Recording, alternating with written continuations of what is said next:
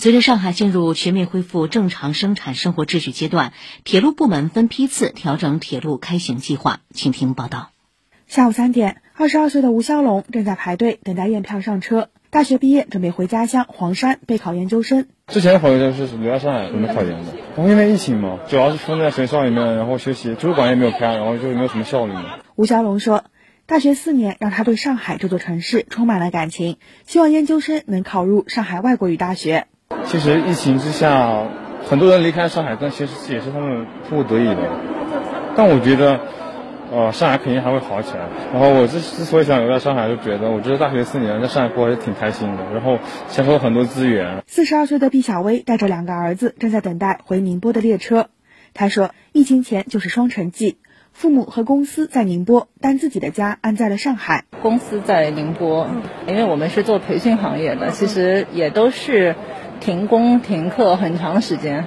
宁波这边也停了有一个半月吧，啊，然后现在是已经复工，可能有一段时间了。那我也得过去了要。如果说不用隔离的情况下，我可能还是会依然双城记往返，每周往返。当问到为什么家人和公司都在宁波，却依然要选择在上海这座城市生活时，毕小薇说：“上海还是让人很奋进的一座城市的。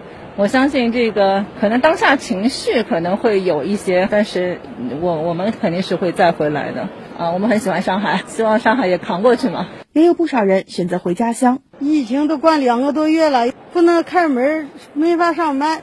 再说家里边又有孩子，你也挣不了钱，一直待着也不是个办法。我在上海待了六年了，这个疫情封的太久了，我就不想在这了。我同事他们都走了好多，然后没有回来的想法。有人离开，也有人回来。